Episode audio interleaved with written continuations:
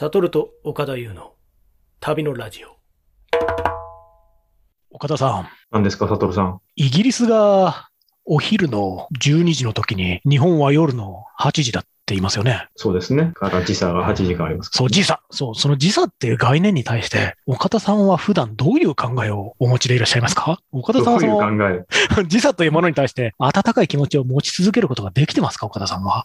っていう時差には特に温かい気持ちも冷たい気持ちもないんであ、すけども本当。ですか？はい私はね、あの、割と昔温かい気持ち結構持ってたんですよね。実は悪くないなって思ってたんですけども、最近なんかこの信頼関係を築くことが難しくなってるなっていうね。時差との信頼関係そうそう関係なんですよ。で、私がもっと若くてっていうか、もっとウブで海外なんか行ったことない頃は時差っていうものはまず憧れがあったんですよね。さっき言ったようにイギリスではあの時間が違うとか、なんかよくわかんないけどそういうことがあるんだ。面白いな、すごいなってね。うんうん新鮮だなと思ってたんですよね。で、あの、中学校かなんかのあの、地図帳とかあるじゃないですか。で、あの、日付変更線とかあって、あとはいろんな、いろんな時差の、時差の日付変更線みたいなのがあって、だからあれを超高速で逆回りにこう飛んでったら、もしかしてこれタイムスリップできるんじゃないかなとかね。そういうのを順繰りに繰り返しちゃったら、永遠に過去に遡れるんじゃないかなってね。まあ、そんなことは多分ないんですけれども、それにその、そこから少し海外に出張とかね、その旅行とか行き始めるようになったら、あの飛行機に着いた頃にその時計を合わせる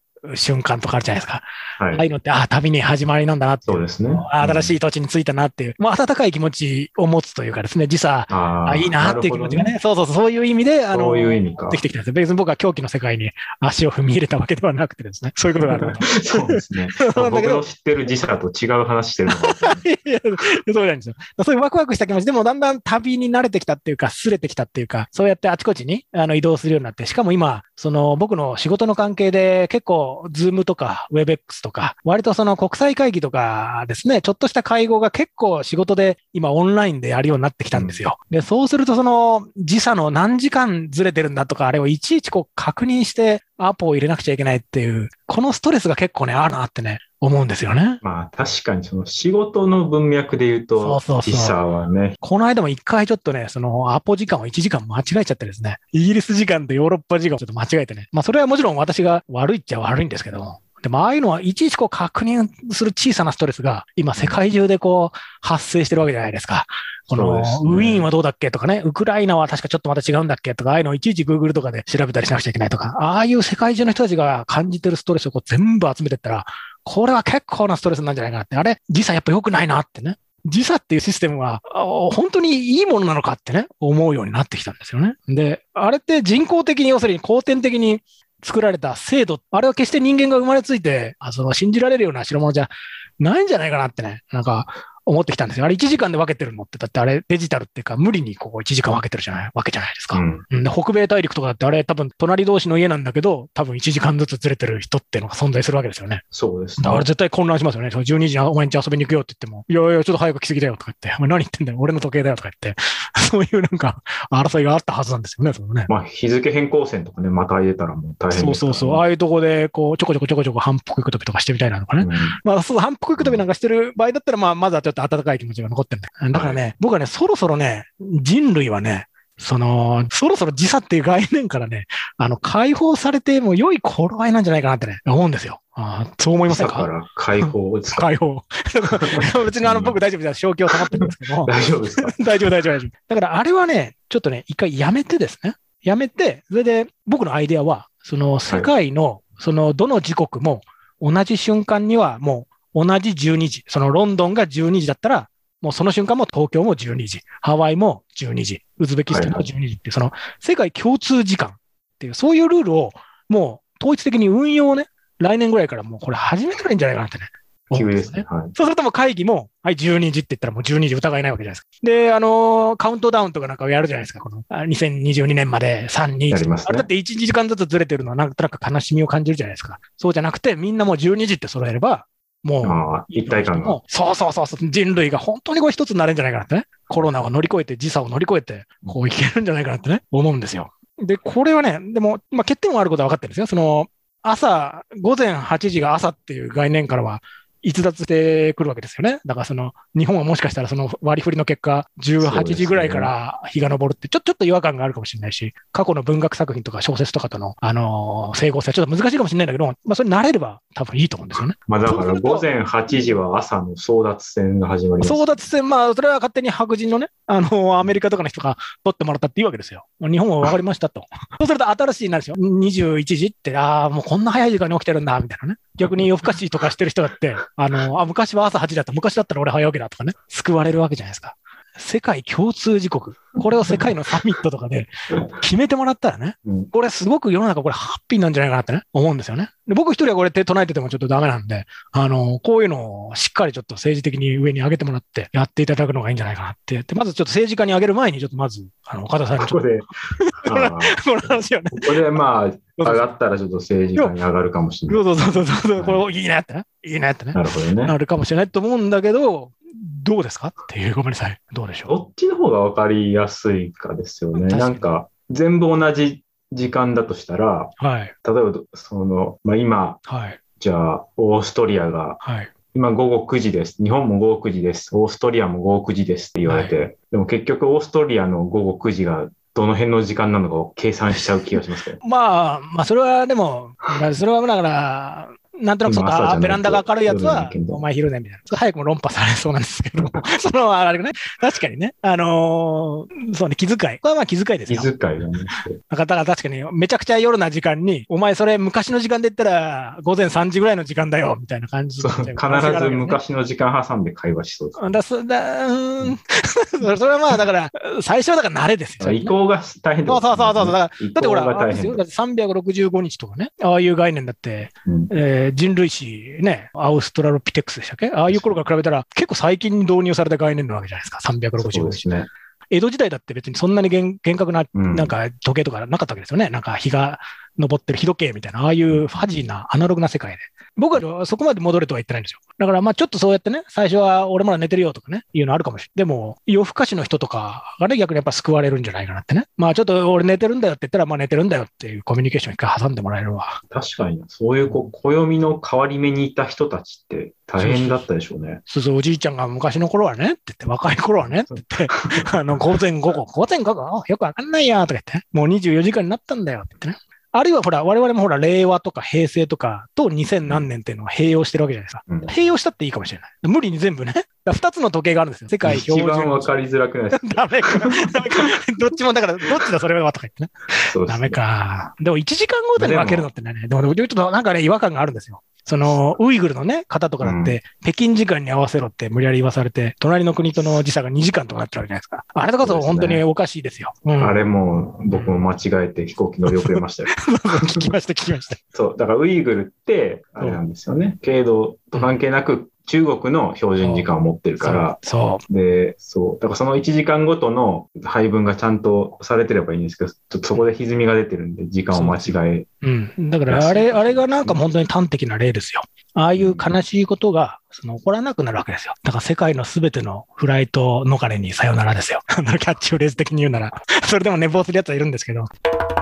ねヨーロッパ旅してた時の、あの、鉄道で行ってると、ここで時間が変わるとか言って、本当に大丈夫かって何回も時計見たりしますよね。あれ日本じゃね、ないけど、ね、あのあれも不思議な感覚です。そうそうそうそう。だからあれも最初は温かみがあってね、面白いなと思ってたけど、やっぱりあれ良くないですよって。隣の人と時間が違うとかね。良くないですよ。そうやって人種の民族の対立とかね。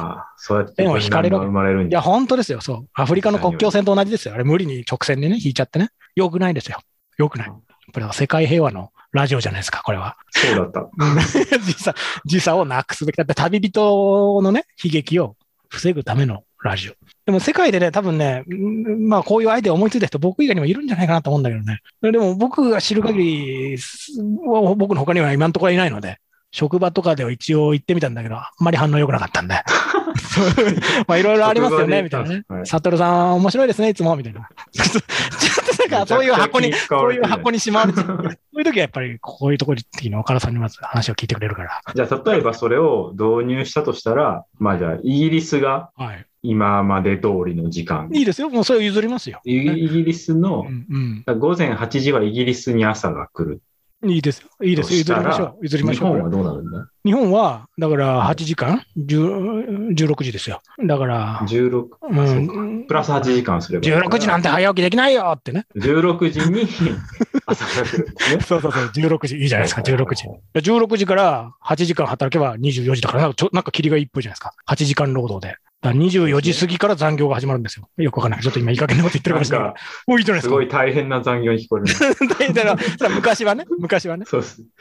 引きずられてしまう。おじいちゃんの頃は、え、24時なんてそんなん全然大丈夫だよって、子供はもう寝なさいとか言われてんだけど、いや、何言ってんの？何言ってんの？って、まだ 日が高いよって言ってね。そうか16時に起きて、うん。あ10 16時に会社に行って、会社に行っで、て、20時に飯？ランチを食べて、?20 時にランチかちょっと違和感あるな。まあ20時にランチですよ。24時に定時が来て、で、就寝は？就寝は？ちょっとわかんなくなってきたな。就寝は0時だ。就寝は？ん ?0 時あれ？わかんないな。あれ ?12 時だ。ダメかもうちょっと崩れて、崩れてきたな。いや、それはだから慣れですよ。まだまだ。ね。人類のその、まだね、まあ最初の 初期段階のね、あれですよ。だかチュートリアルら段階は、朝朝じゃないわ。8時とかそうそうそうそう。午前8時うんに寝るみたいねな感じってうん。良い子は午前8時に寝ましょうってね。うんなんかそういう、なんか、いいじゃないですか。で、旧世代はなんとなく背徳感を覚えるんですよ。ちょっとしたことで背徳感を覚えるって人生の楽しみの一つじゃないですか。って思いません？そしたらもう、そういう人にとっても、背徳感ラバーにとってもいいことだし、ね、もう、みんないいことですよ、これ。今いいことの話ありました？ダメかな？ちょっとダメかな。いいことあんまりな？い敗かな。失敗かな？わかんない。いや、でもちょっと、とりあえずここでね、私が放談をすることで、これを聞いていただいてるね、リスナーのね、方に賛同者がどんどん現れて。まあでも、確か思い切って変えたら、まあ慣れるもんなんかそうそうそう。やっぱりだから、ズームとかね、WebX とか、そのオンライン会議がはびこったために僕はその考えに至ったので、やっぱテクノロジーの発展とともに、これからもどんどん移動が速くなるわけじゃないですか。はい。なんか、あまた超音速機とかで、サンフランシスコまでなんかものすごい速さで行けるとか、そういうのうんが、本当にあと10年、20年したら出てくるかもしれなかったら、本当に時差っていうのが、もっともっと身近なものになってくるじゃないですか。だから。そうですね。で、そういう時にじゃあ時差を。を30分刻みにしたら余計混乱なわけじゃないですか。はい。だから無理なデジタルをリアルに合わせないって、その1時間ごとにずらしてるってのは、そんなにすぐにぴょんぴょん時差の間を移動しないってことが前提となったシステムですよね。だけど今インターネットがあるし、高速なその移動手段もこれから出てくるわけだから、そろそろね、人類はね、我々人類はこう決断をすべきだと思いますよ。僕は思いますよ。うんまあ多分、すごい喜ぶのは、サトルさん並みに出張が多い。い やそうか。あまあ国際会議のね、社ビ畜。ジネスマン。社畜。そうね今社畜って今言いそうになったけど。ビジネスマン。ビジネスパーソンね。ビジネスパーソン。うん嬉しいでしょうね。嬉しいでもそお、おそらくその世界のほとんどの人は、うんダメかな世界の遠い地域と同期的に生きてないんで、大き的に。いや、でもほらほら、ネットゲーム。引きこもりの人とか、引きこもりって例が極端なんです。ずっと24時間ネットにログインしてる。社ね畜、社畜と引きこも社りしか畜と引きこもり万歳ですよ。そうすると何時に待ち合わせして、ね、借りに行こうぜとかね、そのログイン。何時にログインっていうのが、そのオーストリアとニュージーランドとね、うん日本チームみんな同じなわけじゃないですか。うんいいじゃないですか、これ。この中毒ゲーマーとビジネスパーソンが利害が一致する場面なんてないんじゃないかな。だからまずロビーイングはその中毒ゲーマーのロビーイングをまず始めるとともに、国際会議中毒の、そんな中毒いないけど、やったらいいと思う。どう思いますかね？石川さんどう思いますか？そう、編集部の石川ですが、僕ちょっとね、言いたいことがあって言い、たいことがある。あの、90年代にインターネットタイムっていうのがあったんですよ。聞いたことあります？えー知らない。やばい。私結構インターネット初期ユーザーだったつもりだけど、石川さんの方が先輩だ。それがね、そう、あの、スウォッチって時計メーカーあるじゃないですか。はいはいはい。スウォッチが MIT と一緒に作ったやつで、はいその、1日を1000に分けてるんですね。線に分ける。はいはい1日を1000に分けて、で、えっとね、スイスのビールっていう都市があるらしいんですけど、はい。そのビールの0時が、そのインターネットタイムの0。へで、そこから1日かけて1000まで進んでいくんですよ。で、それは何用かっていうと、まさしく今、サトルさんが言ったような感じで、ネットゲームとか、まあ、あとゲームに限らず、チャットをするとか、そういう時の先駆待ち合者わ。せ。先駆者いた。あれでもなんか今、待ち合わせ線っていうのは、あまあ、今のところ流行ってないですね。そうですね。ということはだ結果が。線に分けるのよくなかったのかな。そう、なんか目的としては、やっぱその、ん何時っていう風にしちゃうと、結局その、現地時間なのかその標準時間なのかっていう、どっちだっけみたいな感じになるから、らだったら全然違う時間帯定を作ってっていうので、なるほどねでもそれは、しもし失敗の要因分析するんだったら、60とか24とかで割り切れる数字にしといた方が良かったかもしれないですね。1440とかわかんないコンバートが難しいんですよね。コンバートが難しいですよね。そうすると、もう体がもう、なんか、どうなんのみたいなね。今の682なんだけど、全員出して、こいつ強靭かみたいになっちゃうよね。まあ、ずっと画面見てる人用ね。でも、確かにそれをね、今、スマートウォッチとかね、わかんないけど、ピッとかやって、頭の中に、今525ですとかね。わかんないけど、どんどん怖いな、でもな。管理されてる人類感が出ちゃうな。862までに会社に行かなくちゃいけないんだけど、って。なんで、それはきついな。535.5456の時間に必ず集合だって。そうか、スイスね。なるほどね。時計を作ってたからってことですか？そうですね。まあ、時計メーカーだったでそのスウォッチの時計、デジタル時計には、そのうん表示されてたらしいですね、インターネット。そうか。そうやってスタンダードを作ろうとしてたんですね。あやっぱなんだ何かの黎明期にはやはりそういう動きが出てくるわけですよ。だから、今ね、そこに今立ってると思いますよ。私が基準だと言い切りたいですね。まず賛同者をね。賛同者をねスウォッチにプレゼンしましょう、改めて。スウォッチね、スウォッチね。でも、うんでもちょっと、そうね、じゃあスウォッチね、まずね、味方つけてね。そうね、線、線ね。面白いな。まあ、数字じゃなくてもな。あいうえおとかね。そうだ、なんか6、うん同じ24時間だとやっぱり混乱が招くから、全く違う指標にしたうのん、全く違う指標ね。相当合意するのは難しいですね、それね。じゃあ ABC でいきましょうとか言ってね。でも、イランとかね、サウジアラビアの人は ABC なんか嫌だって言いますよね。じゃあペルシャ文字、アラブ文字、アラビア文字になっていく。そうすると僕らもわかんないですよね。時間がくにゃくにゃって。あれで今はこの時間だとか言って出てきても難しいですよね。エスペラント語にしますか、じゃあ。でもエスペラントも流行ってないからな。一度にたくさん新しい概念盛り込むと、ちょっと破綻しますね。ね難しいな。もう少しちょっと。考えて歴史があった。うん。いや、でももう少しね、考えて、ちょっと出直します。じゃあ、はい。秘訣ということで。はい。とりあえず、保留ということで。でも賛同者が出たら僕はいつでも政治的な動きには出る、あの、準備しといてるんで。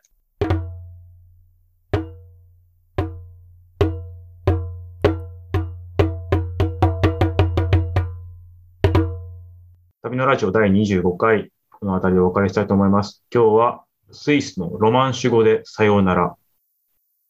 あ、レバイル。